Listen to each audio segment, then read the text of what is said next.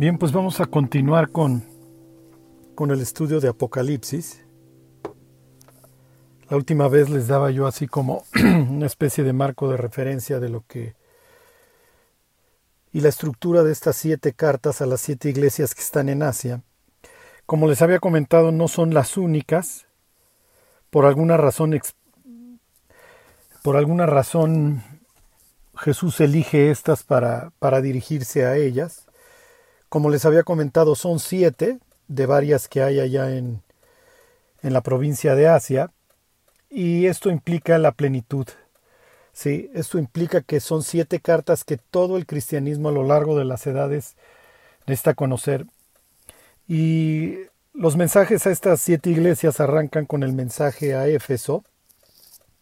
Como les decía yo la, la última vez, esta es, es mi iglesia favorita. Y realmente lo que, lo que hace destacar a Éfeso es un fuego, es una, es una pasión por la, por la palabra de Dios y por discernirla correctamente. Desgraciadamente es una iglesia que está a punto de morirse, porque tener nuestra doctrina perfectamente clara y establecida y bíblica no sirve de mucho si olvidamos el por qué hacemos las cosas. Y bueno, alguien, alguien escribió para preguntar cuál era el origen de estas iglesias. Y hoy se los voy a contar. Y digamos que vamos a ver la iglesia de Éfeso desde dos ángulos. Desde su fundación y posteriormente, ¿qué hubieran pensado los efesios con respecto al resto del Apocalipsis? Acuérdense que los efesios, eh, los laudicenses, los, los cristianos de Esmirna, de Pérgamo, etcétera, no era simplemente que recibieran su mini carta de seis o siete párrafos y aquí acaba el mensaje. No, o sea, el Apocalipsis es toda la, es toda la carta y como veremos más adelante, el Apocalipsis tiene muchos capítulos muchas, mucha relación con los Efesios y cosas muy importantes para su vida.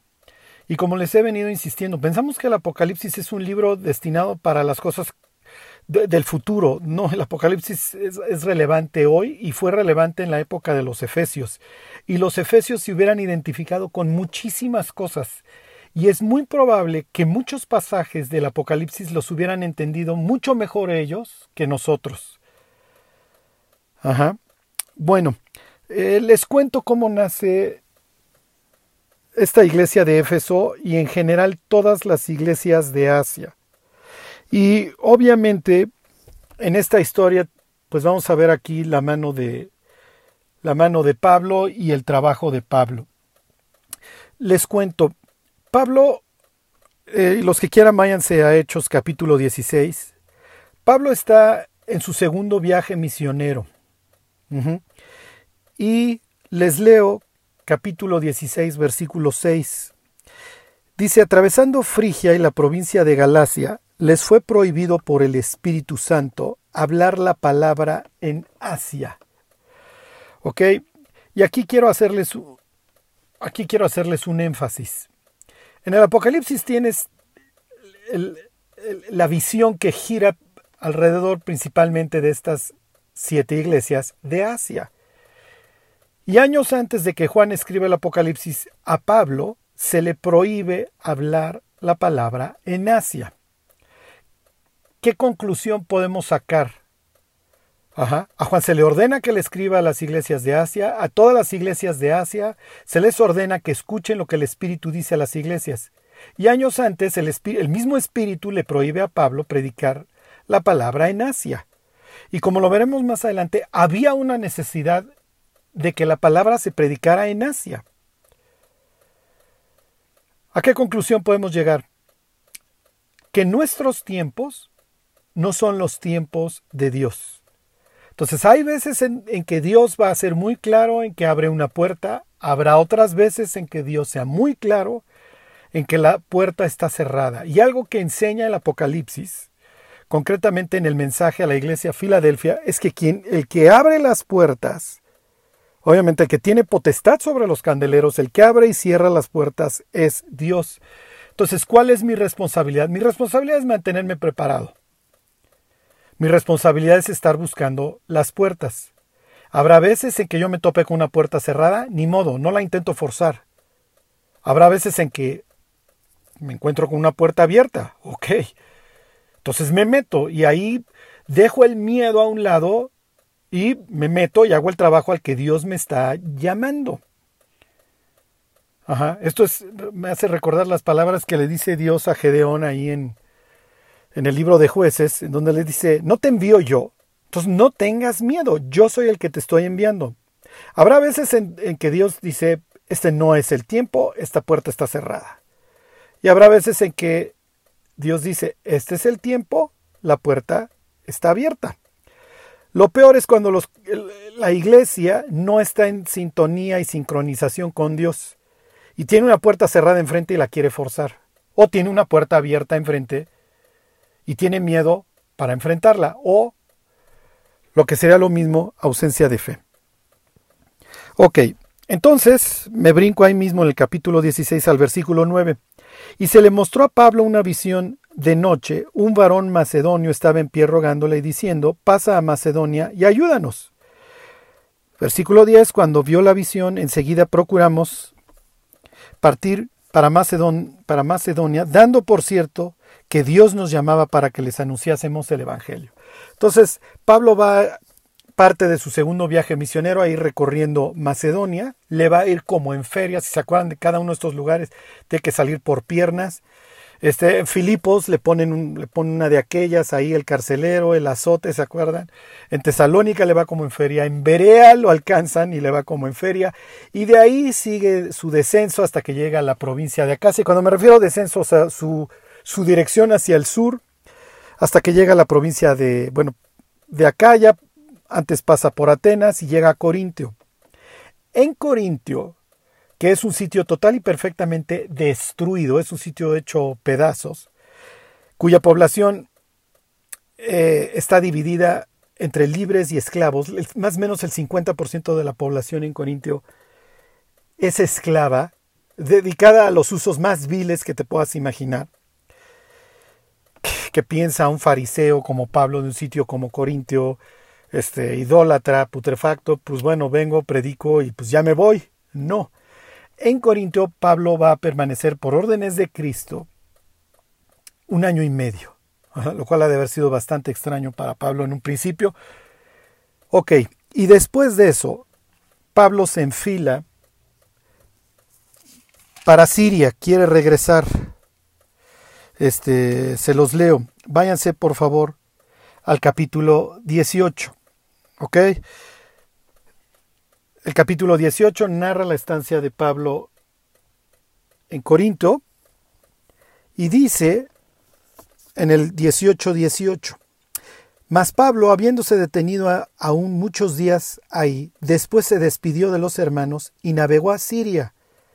Y con él Priscila y Aquila, ok, dos judíos creyentes,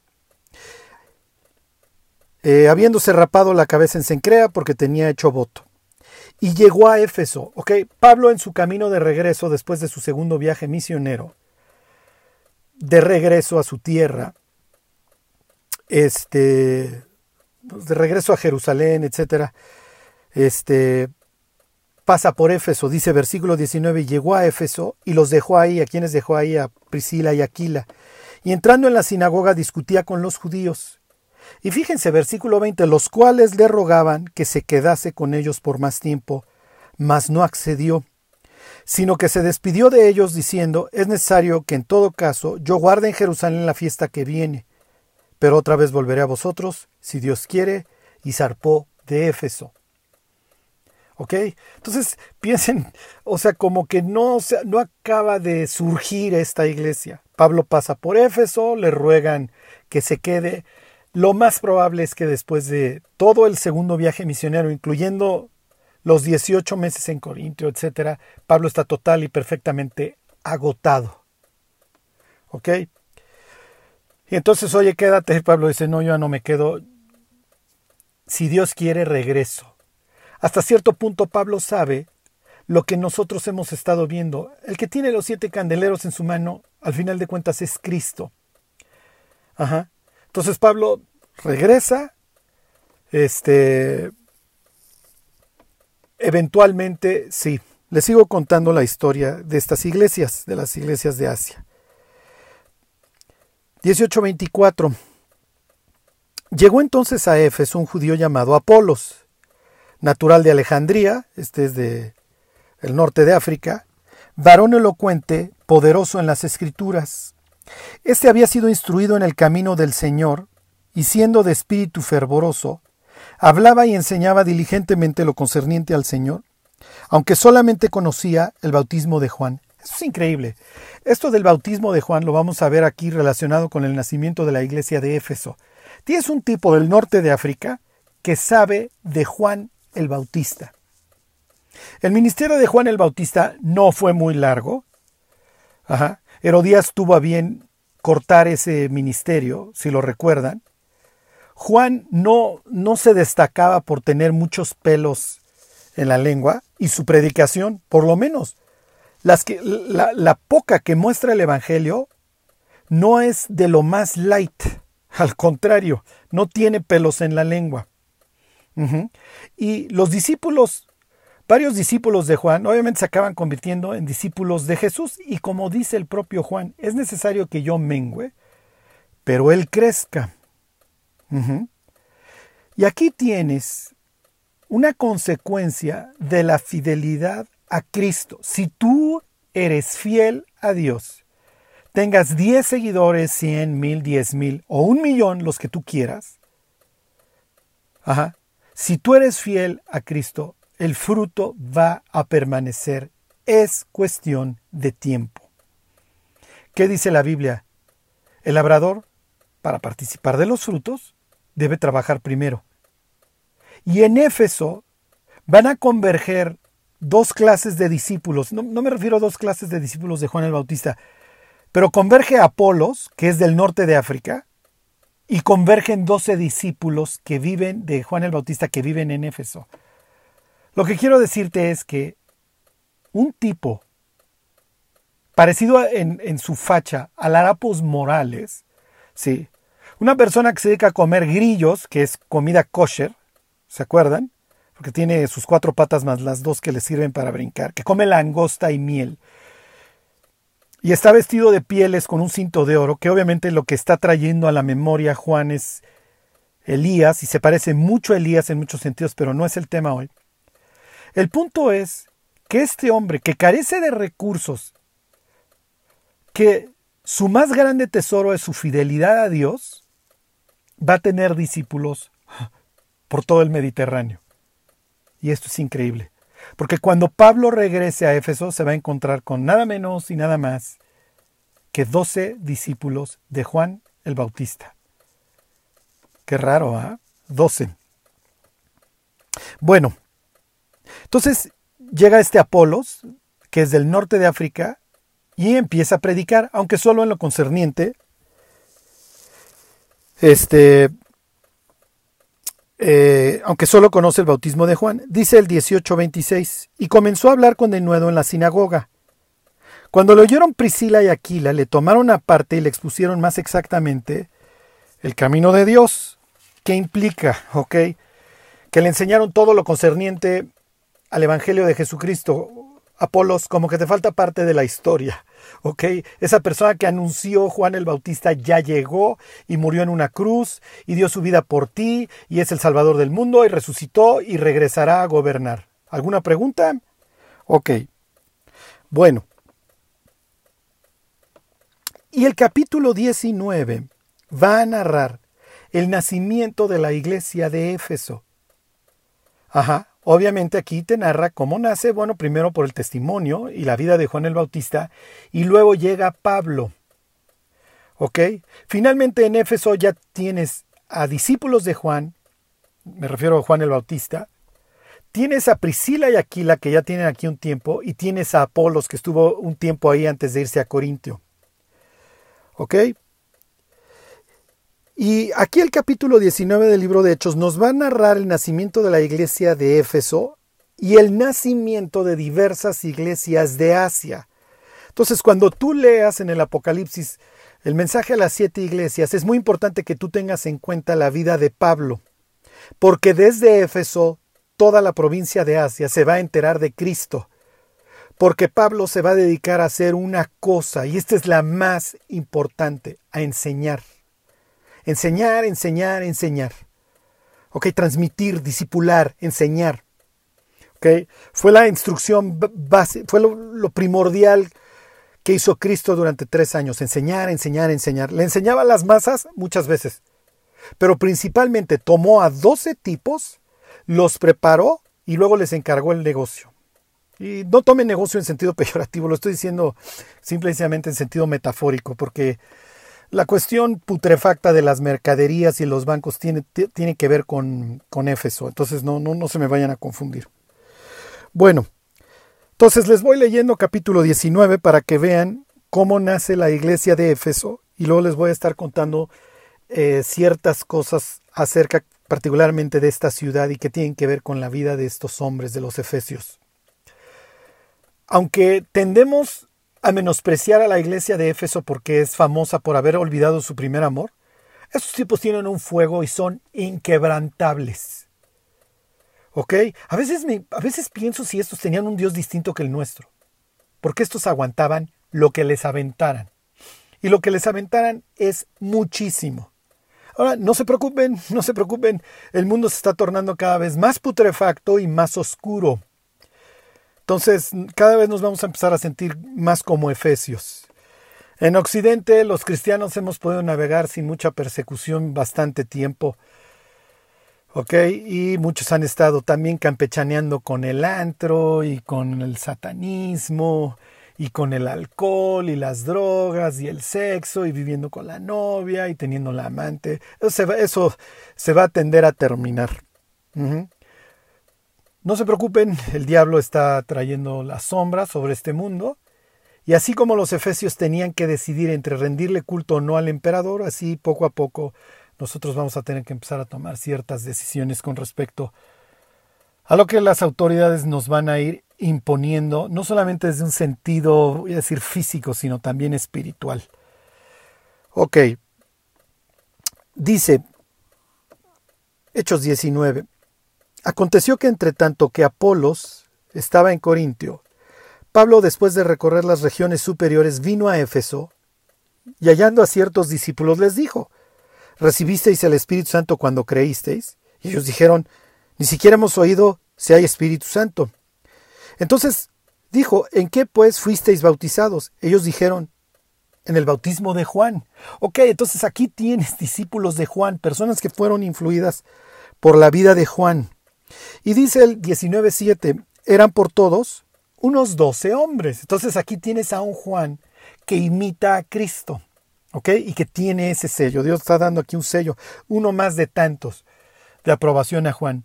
Y como dijera Jesús, de los nacidos de mujer, no hay uno más grande que Juan el Bautista. Ok, dice el versículo 8. Y entrando Pablo en la sinagoga, habló con denuedo por espacio de tres meses, discutiendo y persuadiendo acerca del reino de Dios. Entonces tienes aquí a Pablo, ya saben, esta es su filosofía, al judío primeramente y después al griego. Entonces Pablo llega, y esta es la, la historia que tú vas a ir leyendo a lo largo del libro de Hechos. Pablo llega a un sitio y lo primero que busca es una sinagoga. Si no hay sinagoga, busque un río. Por eso en el, en el, en el caso de Filipos, como no hay sinagoga, hay una, hay una congregación judía muy chica, se reúnen junto al río. ¿Por qué? Porque acuérdense que los judíos hacen sus baños rituales. ¿Ok?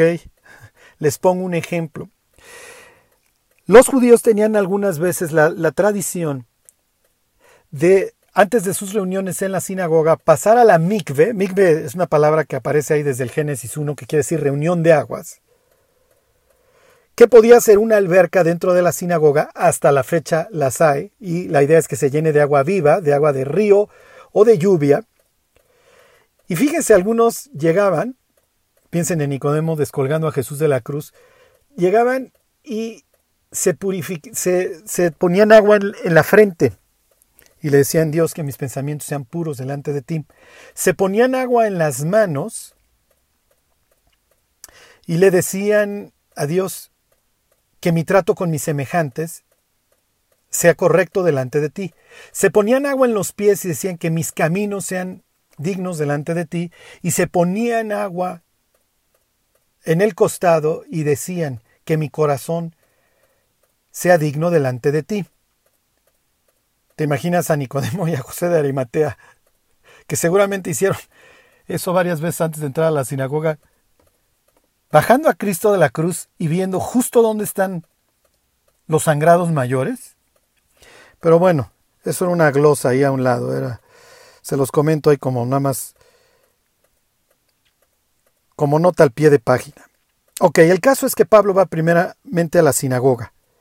Y entonces dice que predicó ahí por espacio de tres meses, y en el versículo 9 dice, pero endureciéndose algunos, y no creyendo, esto es una constante también desgraciadamente que marca el libro de Hechos, maldiciendo el camino delante de la multitud, se apartó Pablo de ellos y separó a los discípulos discutiendo cada día. Hay, un, hay un no me acuerdo qué documento es este, de esos que luego, este, pero es de la época que dice que enseñaba de 11 a, 4, para saber, ya le preguntan en el cielo. Se los vuelvo a leer el 11.9, dice, bueno, la segunda parte, se apartó Pablo de ellos y, y separó a los discípulos discutiendo cada día en la escuela de uno llamado Tirano.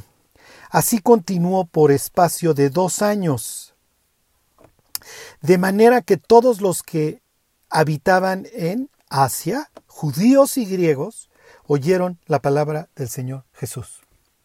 Así que aquí tienes el origen de las siete iglesias, que obviamente vas a tener participación de muchos creyentes en edificarlas. Piensen en Trófimo, que es de Éfeso, en Epáfras, que es este, un cristiano de Colosas. Okay, Colosas está muy cerca ahí de, de la Odisea. Pero el origen es este ciertamente de Pablo. Pablo se dedica a enseñar durante dos años en esta escuela y si se está dedicando a enseñar todos los días, imagínense el maestro de lujo que estos tipos tuvieron durante dos años. Que ha de haber sido una exquisitez, una delicia sentarte en esa escuela a escuchar a Pablo enseñar. Ok, este capítulo 19 tiene muchas cosas que son muy importantes para el estudio de la carta en el Apocalipsis a la iglesia de Éfeso. Y nos va dejando muchas pistas. ¿Ok? Les sigo leyendo, versículo 11. Y hacía Pablo muchos milagros extraordinarios por mano, perdón, y hacía Dios milagros extraordinarios por mano de Pablo, de tal manera que aún llevaban a los enfermos los paños o delantales de su cuerpo y enfermedades se iban de ellos y los espíritus malos salían. Ok, esto es muy importante. Éfeso es, un, es una de las ciudades, como les decía yo, más importantes y más grandes del imperio romano. En cuanto a los puertos, tienes el de Cesarea, tienes el de Alejandría y tienes el de Éfeso como los rivales, o sea, como los más grandes. Es el gran centro financiero. Hay ricos hasta la pared de enfrente. Y es un sitio total y perfectamente inmoral.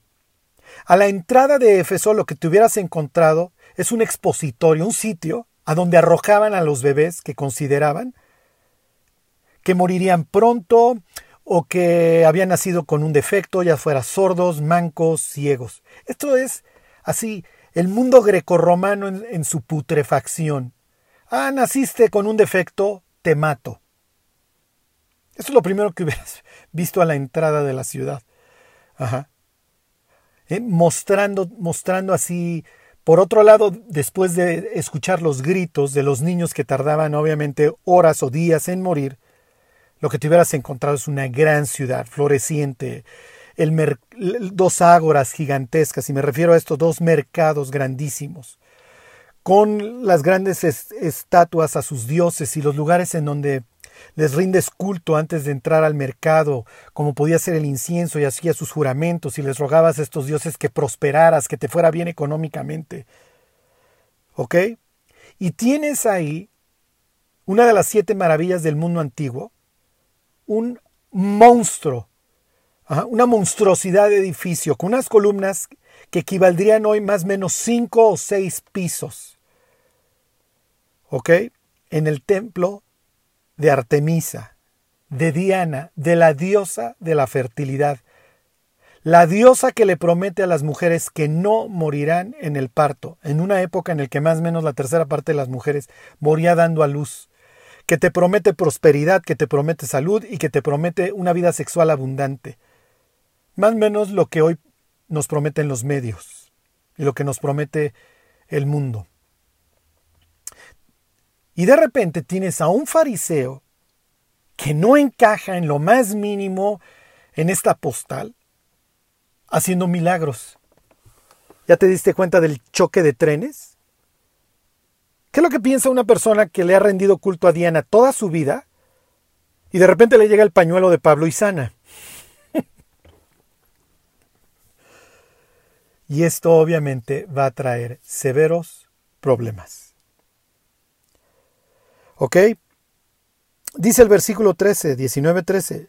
Pero algunos judíos exorcistas ambulantes. Ok, tienes exorcistas ambulantes. Y, por ejemplo, les, les leo versículo 15, quieren exorcizar a un tipo, está más poseído. Y dice el versículo, bueno, les leo el 14. Había siete hijos de un tal Ezeba judío, jefe de los sacerdotes, que hacían estos, eran, piensa los Ghostbusters del pasado. Quieren exorcizar a un tipo que les contesta. No les contesta el tipo, les contesta el espíritu. Pero respondiendo el espíritu malo, dijo, a Jesús conozco y sé quién es Pablo. Pero vosotros, ¿quiénes sois? ¿Por qué? Porque están intentando exorcizar a un tipo y le dicen, en el nombre de Jesús a quien predica Pablo, sal de este hombre. Y se voltea el espíritu este y le dice, mira, conozco a Jesús, y sé quién es Pablo, pero yo no sé quiénes son ustedes, y a los siete les pone una golpiza de aquellas, y dice la historia que esto fue notorio. Les leo el 17, y fue notorio a todos los que habitaban en Éfeso, así judíos como griegos. Y tuvieron temor todos ellos, y era magnificado el nombre del Señor Jesús. Ok, punto número dos. Tienes un ocultismo y tienes un satanismo rampante en Éfeso como en casi todas las grandes ciudades. Piensa Nueva York, piensa México, Distrito Federal, este, Berlín, ¿ok? Una actividad de demonios, un ocultismo y un manejo por parte de, de los seres celestiales caídos, pues brutal. Y hoy lo estamos viendo en cómo se va transformando el mundo, cómo cambia el mundo en cuestión de días y cómo más allá de las élites humanas hay principados, potestades, gobernadores de tinieblas que manejan este mundo. No es casualidad que todo este tema de Lucifer y de los príncipes de este siglo, de los arcones, se lo escribiera o, lo tratara Pablo en su carta precisamente a los Efesios, ahí capítulo 6, versículo 10 en adelante. Ok, entonces, varias cosas. Pablo está enseñando, Pablo está haciendo milagros. Tienes mucho satanismo en esta, en esta ciudad, ¿ok? Tienes ocultismo. Y el ocultismo está recibiendo golpes durísimos. ¿Por qué? Por la fidelidad en la enseñanza de Pablo. Dice versículo 18, 19, 18. Y muchos de los que habían creído venían confesando y dando cuenta de sus hechos. Esto es típico, ok, es Lucas, ok, la confesión de las, de las faltas. Este, ¿qué está diciendo? Las personas se están convirtiendo y se están entregando con todo y están reconociendo sus pecados. ¿Qué es lo que hoy sucede muchas veces? Que el Evangelio se vende muy barato. Y le decimos a las personas que van a tener una vida bonita. Y además la vida bonita a veces nunca llega. Al contrario, a veces se pone peor. Ajá. Y necesitamos hoy volver a una predicación del Evangelio que realmente presente el pecado como lo que llevó a Cristo a la cruz, como lo que destruye las vidas y lo que condena a las personas al infierno. Lo que está sucediendo en Éfeso es que como Ruth, como Raab, se están abrazando del Evangelio con todo. Se están abrazando del Dios verdadero con todo. Así que vienen y hacen una confesión pública Y con esto yo no te quiero decir que hoy salgas a grabar al Instagram o a donde sea todas tus faltas. Pero que sí reconozcas lo amargo, lo, lo, doloroso, lo doloroso del pecado, el daño para tu propia vida, para el nombre de Dios y para los que te rodean. Ok, versículo 19. Asimismo, muchos de los que habían practicado la magia, había por ahí seis o siete, eran las siete, eran las siete cartas de, mágicas de Éfeso. O sea, tenían hasta una literatura en la época famosa de magia. ¿Ok? Entonces, digo, Alistair Crowley, Anton LaVey, todos estos tipos hubieran estado, hubieran estado, ¿cómo les diré?, en su jugo, como pez en el agua en la ciudad de Éfeso. Hasta que llegó Pablo. Y dice, asimismo muchos de los que habían practicado la magia, trajeron los libros y los quemaron delante de todos. Y hecha la cuenta de su precio, hallaron que era cincuenta mil piezas de plata. Miren, la cifra, no importa el comentarista que lean, la cifra es estratosférica. Hay quienes te dicen que esto es equivalente a cincuenta mil salarios de un año. Son los millones.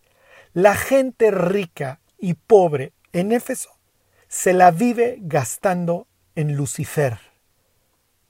En eso invierten sus bienes. En un sitio rico. No es casualidad que una carta que tiene que ver con los Efesios, como es Primera de Timoteo, ya lo veremos, habla de los ricos de este mundo, porque en Éfeso abundan. Y antes se dedicaban a pagar o a Lucifer, sí, o en el banco de Diana. ¿Por qué? Porque esta es otra cosa que aquí van a aprender y que va a servir para cuando veamos Apocalipsis 18. La banca y el ocultismo y la religión siempre van de la mano. Ok, los alquimistas y los banqueros en algún punto se fusionaron. Los alquimistas querían encontrar esta piedra filosofal por medio de la cual convertir la materia en oro. La idea es hacer dinero de la nada hasta cierto punto. Eso es lo que está en la parte posterior del cerebro de los alquimistas. Y hasta cierto punto los banqueros lo lograban porque recibían intereses y generaban dinero a través de notas que representaban dineros que ya no estaban en sus bóvedas. Entonces, desde ese punto de vista, inventaban dinero. Me tardaría bastante en explicarlo. Lo que quiero que, lo que, quiero que entiendan es que el, el banquero se dedicaba a poner cara de serio y decirle a las personas, sí, sí, aquí tengo tu dinero. Cuando en realidad su dinero estaba por todos lados y ellos ganaban un interés sobre un dinero que no era de ellos. Ellos ya cobraban por cuidar, que es que cuidar ese depósito. Pero siempre hubo este ocultismo alrededor de. Y, hasta aquí, más adelante lo veremos este, un poquito con relación a la iglesia de Éfeso y de lleno cuando lo veamos en, en Apocalipsis 18. Y como verán es bastante interesante el tema. Ok. Bueno. Eh, alrededor del templo de Diana. Dice, versículo 19-23, hubo por aquel tiempo un disturbio no pequeño acerca del camino, camino se refiere a Jesús, obviamente, porque un platero llamado Demetrio, que hacía de plata templecillos de Diana, daba no poca ganancia a los artífices. Aquí tienes otra vez el tema del, de la religión, la idolatría y el dinero. A los cuales, reunidos con los obreros del mismo oficio, dijo, varones, sabéis que de este oficio obtenemos nuestra riqueza, pero veis y oís que este Pablo, no solamente en Éfeso, sino en casi toda Asia, y tienes otra la influencia de Pablo en toda Asia, ha apartado muchas gentes con persuasión, diciendo que no son dioses los que se hacen con las manos, y no solamente hay peligro de que este nuestro negocio venga a desacreditarse, sino que el templo de la gran diosa Diana sea estimado en nada y comience a ser destruida la majestad de aquella a quien venera toda Asia y el mundo entero. Ok, Si ustedes recuerdan, cuando Jesús entra a Jerusalén antes de su muerte, tiene un pleito con quienes, con los que están sentados en los bancos, haciendo el cambio de monedas y estafando a las personas con las ovejas, etc. Ahorita no entro al tema, ocupando ahí el atrio de los gentiles para hacer negocio. Jesús y los banqueros nunca se han llevado. Y de hecho, a Dios no le interesaba encontrar a su pueblo esclavizado a las deudas y por eso establecía el año de remisión y la liberación de las deudas, porque él sabía que eventualmente las deudas destruían al mundo. Piensa la cantidad de veces que hoy está apostado el Producto Interno Bruto de todo el planeta en derivados, en securities, en los instrumentos financieros que tú quieras. El mundo endeudado, gastándose lo que cree que va a ganar más adelante. Y todas estas crisis regresan al ser humano a su realidad. Ajá. Y entonces nuevamente aquí el libro de Hechos empieza a hablar de, de todos estos temas. Ok, si conoces algún financiero que le sepa al tema, pregúntale cómo va a estar la, la crisis si esto explota del todo. Pero bueno, ¿qué es lo que sucede? Va a haber todo un alboroto en el teatro, en el teatro de Éfeso, y obviamente la gente se quiere comer viva a, Pablo, sobre todo los plateros, más todos los que son devotos a Diana, la diosa de los Efesios, y obviamente todos los banqueros que se benefician de todos los depósitos que día a día caen en ese templo. Imagínate, depósito tras depósito, se acumulan los millones o los miles que hayan sido en esas bóvedas, ¿qué se hacía con ese dinero? Pues obviamente se prestaba para el negocio financiero. Ok, cuando se arma el mitote, les voy a poner fotos del teatro de Éfeso. Este, les voy a poner otra vez la foto de de las siete iglesias que están en Asia y las próximas les voy a poner fotos de todo lo que gira alrededor de Domiciano, que hoy ya no, hoy ya no vamos a alcanzar a ver, que fue un emperador romano, ¿ok? En donde hubo un gran culto. Este, quiero que, quiero que en el teatro se hace este borlote y quiero que vean este, la escena, finalmente, este, para detener el borlote que se arma, interviene la autoridad y dice lo siguiente, versículo 35, 19, 35. Entonces el escribano, cuando había apaciguado la multitud, dijo, varones efesios, ¿quién es el hombre que no sabe que la ciudad de los efesios es, les voy a decir la palabra griega, neocoros, guardiana del templo de la gran diosa Diana y de la imagen venida de Júpiter? Puesto que esto no se puede contradecir, es necesario que os apacigüéis y que nada hagáis precipitadamente, porque habéis traído a estos hombres, sin ser sacrílegos ni blasfemadores de vuestra diosa, que si Demetrio y los artífices que están con él tienen pleito contra alguno, audiencias se conceden y procónsules hay, acúsense los unos a los otros, y si demandáis alguna otra cosa en legítima asamblea se puede decidir, porque peligro hay de que seamos acusados de sedición por esto de hoy. Acuérdense de la Pax Romana que les he estado comentando. Las autoridades en las diversas provincias no quieren mitotes, quieren la paz romana. ¿Ok? La quieren mantener. Por eso, a ver, tranquilícense y si quieren hay procónsules, como nota histórica, en ese momento había dos procónsules. Este. Y relax. Pero quiero hacerles énfasis en algo que tiene que ver con la iglesia de Éfeso en el Apocalipsis. Fíjense, dice el 35, entonces el escribano, cuando había apaciguado a la multitud, dijo, varones efesios, ¿quién es el hombre que no sabe que la ciudad de, de los efesios es guardiana, neocoris, neocoros, del templo de la gran diosa Diana? Éfeso, digo, por si le faltara algo, que además se le van a ir acumulando putrefacciones a esta pobre ciudad y cosas cada vez más adversas para la iglesia. Esta ciudad es la guardiana de la pureza del culto a Diana.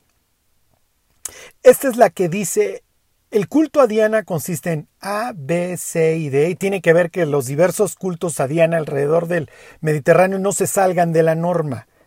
Es una especie de la Meca para los musulmanes o el Vaticano para los católicos. De ahí sale su doctrina, ahí es su última, bueno, no, sé bien, pero bueno, esa es la ciudad como que tú, eh, como que tú identificas con esas religiones. Eh, tratándose del culto a Diana, esto sería el equivalente. Éfeso. Entonces, Éfeso es la guardiana del culto a Artemisa, a la fertilidad. Ahora piensa en los efesios. ¿Por qué los felicita Cristo? porque aborrecen a los que se dicen ser apóstoles, y los han probado, y los han hallado mentirosos, por su pureza doctrinal. Y esto es increíble. Algunos efesios se dedican a cuidar por la doctrina de los paganos, de la idolatría, mientras que los cristianos efesios se dedicaban a cuidar de la instrucción, de la enseñanza, la palabra sería didáscalos, si mal no recuerdo en griego, de la doctrina, de la enseñanza de Cristo, con un celo, con un celo ejemplar. La próxima vez vamos a ver de dónde, de dónde nace todo este celo. Y quiero terminar solo para, para que ustedes se puedan meter en este mundo grecorromano haciéndoles este último comentario, y hoy puedan ver cómo nuestros sentidos y nuestra mente está total y perfectamente afectada. Nuestra cosmovisión necesita ser bíblica. Ok, cuando Alejandro conquistaba los diversos lugares, él inmediatamente introducía cuatro instituciones. ¿Ok? Todas están en Éfeso y en grande introducía el estadio. Que los griegos, a los griegos les gustaba el juego. Pero el estadio tiene como propósito que yo te transmita mi cosmovisión. Hoy los deportes son cosas por las que las personas se matan. Le atribuyen a la playera, al equipo, un valor que desde luego no tiene. ¿Ok? Las personas hoy ya pueden ver todo el tiempo los deportes y nunca pensar. Entre semana ya tengo básquetbol. El jueves empieza el torneo de golf y me dura hasta el domingo. Los domingos tengo la NFL y si no tengo el fútbol, soccer. Ajá, y, tengo la Champions entre semana. Y, luego tengo la Serie Mundial de Béisbol y, ¿por qué no, la Copa Stanley? Y cada vez va a haber más. Piensen hoy cómo la gente se extraña en los deportes. ¿Cuál es la idea? Transmitirte una cosmovisión. Ojalá los creyentes se emocionaran cuando ven, como cuando ven el fútbol. No se puede. Hoy los creyentes no tienen capacidad de atención y se duermen durante la predicación. ¿Emoción? No, no, la emoción déjala para el Pumas América. Eso es lo que me mueve, esto es la playera que uso. En esto invierto mi tiempo y mi dinero. Esto es lo que me emociona. Es una sociedad, es una sociedad total y perfectamente enferma, dañada. Y la idea es que no pienses. Total y perfectamente conquistado. Winston. El personaje que acabo de traer a la mente, solo algunos de ustedes lo conocen. Ok, introducía, por supuesto, el teatro. En el estadio ya te llevé a ver un mundo humanista, a ver a los grandes atletas musculosos y fuertes desnudos.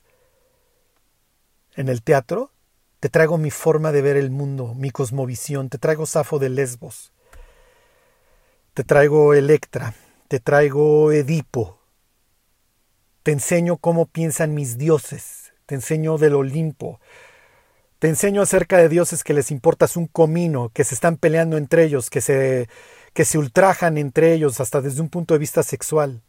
Te traigo Netflix. Te traigo iTunes.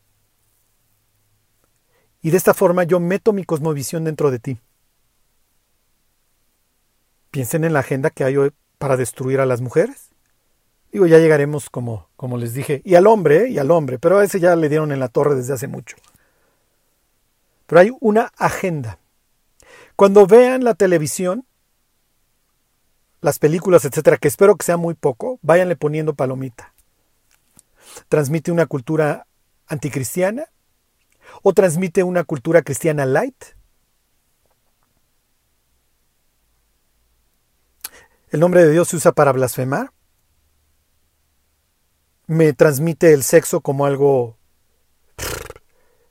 pues ya casi casi parte de. ¿Me, ¿Me, transmite una agenda anti Dios? Por supuesto que sí. ¿Me hace poner los ojos en las cosas del mundo? ¿En las estupideces del mundo que cualquier día en el último latido de mi corazón se acaban? Todo esto está en Éfeso, un superteatro de más o menos 24 o 25 mil personas. Increíble, les voy a poner las fotos. Les mando las fotos. Metí al gimnasio, la escuela, controlo tu educación. Desde chico te doy a entender que tu vida es total y perfectamente inútil, que no hay eternidad, que eres producto de la casualidad. No hay por qué vivir, no hay Dios. Y olvídate, ¿eh? hoy ya desde que tienes no sé cuántos años, ya si eres Pedrito igual ya te cambias a Petra, no hay ningún problema desde tus cinco o seis años. Y hay de ti que te vayas a quejar, ¿eh? Hay una agenda muy, muy perversa. Y finalmente la introducción del templo. Te transmito mis creencias. Mis creencias que básicamente es, haz lo que se te pegue la gana. A los dioses no les importas. Y si crees en un Dios que le importa, no te preocupes si te mueres, es demasiado bueno para mandarte al infierno. No cree en la justicia del Dios. Cristo en la cruz, qué payasada. Uf.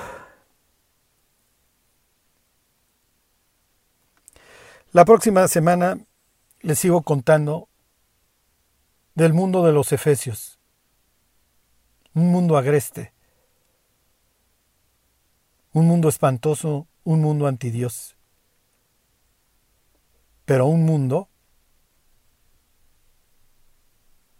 que recibió la palabra de Dios y que sin disparar una sola flecha ni una sola lanza pudo poner esta iglesia a una ciudad y a una zona de cabeza. Agarrar la Biblia, mis queridos, a pedirle a Dios que el día que muramos, si haya una carta para cada uno de nosotros, que tenga muchas felicitaciones. Dios conoce nuestras obras y como dijera Jesús a cada una de las iglesias, el que tenga oído, oiga lo que el Espíritu dice a las iglesias. Que escuchemos lo que Dios nos quiere decir a través de su palabra. Que Dios los bendiga.